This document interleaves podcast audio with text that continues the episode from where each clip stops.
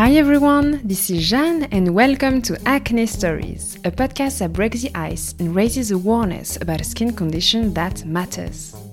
The goal of this podcast is to make us feel better about ourselves, to accept our skin, to approach it differently, and perhaps to discover solutions you have not yet heard of or tried. Each episode tells a true story, revealing deep emotions and sharing helpful tips and unexpected visions. And today, I am delighted to share the skin story of Imrana, a young woman in her 20s living in London. Imrana struggled with acne during her school years, and like the majority of us, she faced a lack of knowledge and so had difficulties in understanding her skin, especially how the sebum production works. Trying lots of products and techniques, she understands at some point that drying out the skin doesn't help and became more aware of misleading skincare stereotypes. Imrana then talks about the impact of acne on her confidence, her research on Accutane, and later on, the skin in general. Her experience and her determination demonstrate that things can always get better. Enjoy listening! Hi, my name is Imrana and I will be talking about my story with acne. So, I have had acne for 10 years, and the earliest memory I have of having some breakouts was around the age of 12. I didn't really pay attention to it as I thought it would go away on its own, but it didn't, and I started to break out more. Um, I got more blackheads and my skin became oilier. Because no one in my family has had acne, I couldn't really get any advice as to what was happening and what I should do to help myself.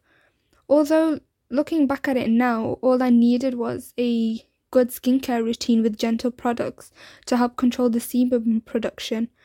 But instead, um, because of the lack of knowledge, I started going for weekly facials to a lady who had a salon near my house.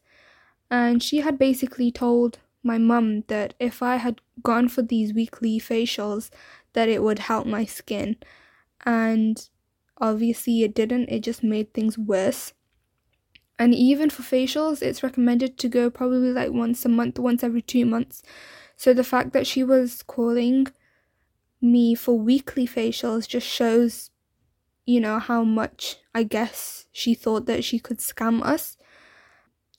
So I definitely did not need the facials, and I didn't even know what products she was using, and she charged £20 on a weekly basis, which was a lot for my family.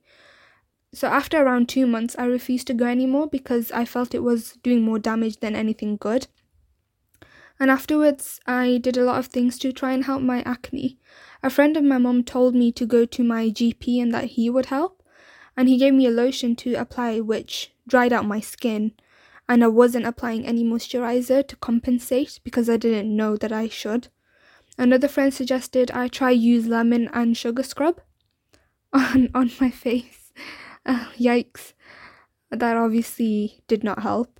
I tried homemade face masks, um, like gram flour and honey, which didn't help because it clogged my pores and it just made things worse. I tried covering up my skin with makeup and not using the correct skincare products to remove it. Um, I was basically making things worse. The only skincare products I was using were face scrubs, which was on unfortunately a daily basis, which is not recommended, without moisturizer or SPF, which is also very bad. And these face scrubs are targeted for people with acne, but have so many ingredients that are not good even for people without acne, and they just dry out the skin. And I feel like a lot of people will agree with me when I say that I thought I should dry out my skin to stop acne. And I also thought that if my skin was oily, then the best thing to do would be to just leave it, not do anything, dry it out as much as I could, and maybe that will help. And obviously, none of those things worked, and I eventually left it to time.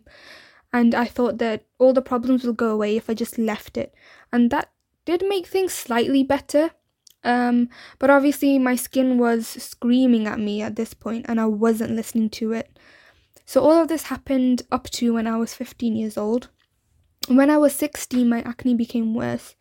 So, I went to Pakistan in the summer, and when I came back, I started college, and that's when my face broke out with huge cysts and pimples all over. I didn't know what to do, so I just covered it up with makeup to try and hide it. and again not using the correct skincare products to remove it, I was just making it worse. I would look at myself in the mirror and hated looking at myself because my entire face had spots and cysts. And my time in college was not a good one. Um, I had some personal problems, I became depressed, my confidence was low, and that added to pretty much everything else. Eventually, I went to my new GP and he said I should go on antibiotics.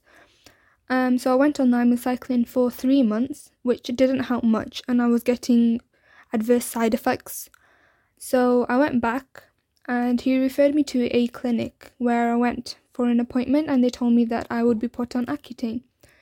And I remember that they gave me a booklet to read through and I turned to the page with side effects and there was a full page and a half worth of side effects, which completely shocked me.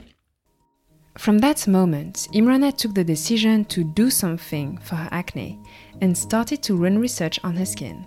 As a result, she gathers lots of precious information and also discovers a supportive acne community on social networks.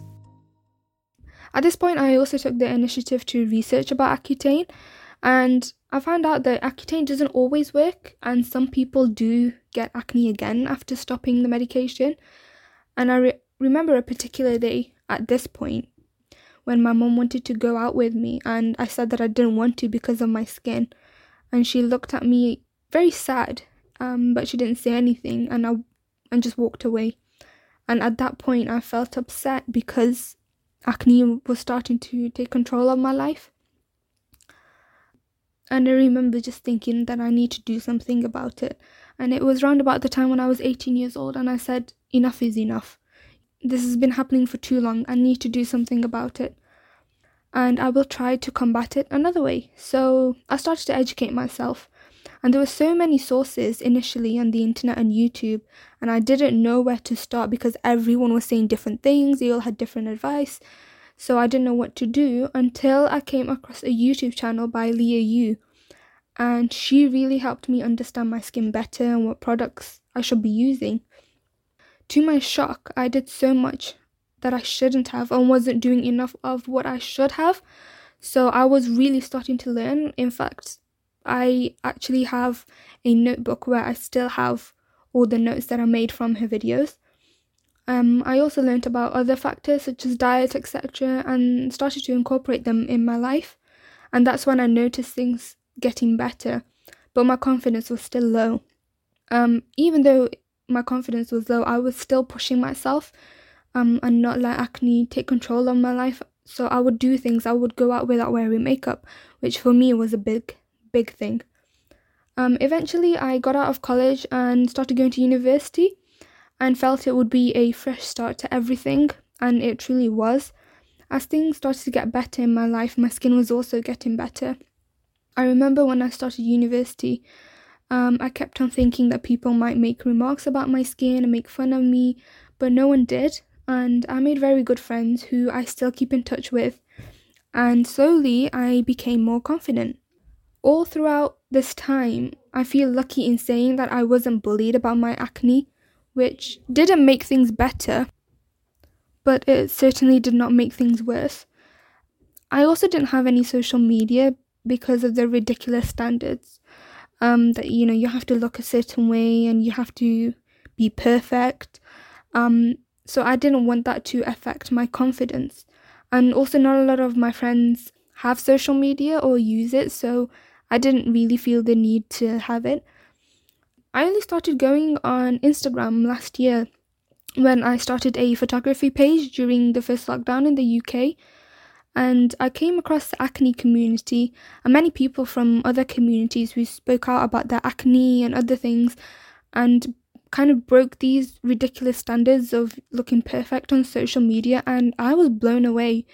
I remember wishing that I came across this earlier, but I guess it's better late than never. I absolutely love the acne community, you know, people are so positive and so supportive. Every time I go on Instagram, I feel inspired, I feel happy, I feel a lot more confident than I have ever been. I have started to love myself more for who I am. Um, I'm still discovering many things about my skin, um, and probably will all my life, but I can definitely say that I'm happier in my skin and I don't let it define me. A message that I would give to anyone who is going through a similar thing that I went through um, with my acne is that I completely empathize with you. Um, I understand what you're going through, but you will eventually find something that works for you. So please, please don't give up. Most importantly, I would say that you are beautiful no matter what, that you're strong, that you're loved. So carry on doing what you're doing, and eventually you will reap the benefits. Thank you so much for listening to my story. I hope you enjoyed the skin story of Imrana as much as I did.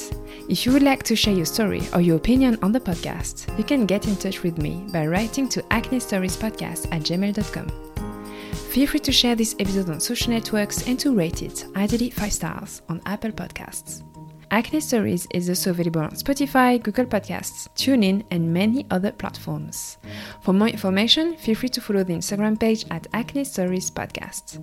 Have a great day and see you next Wednesday for a new episode.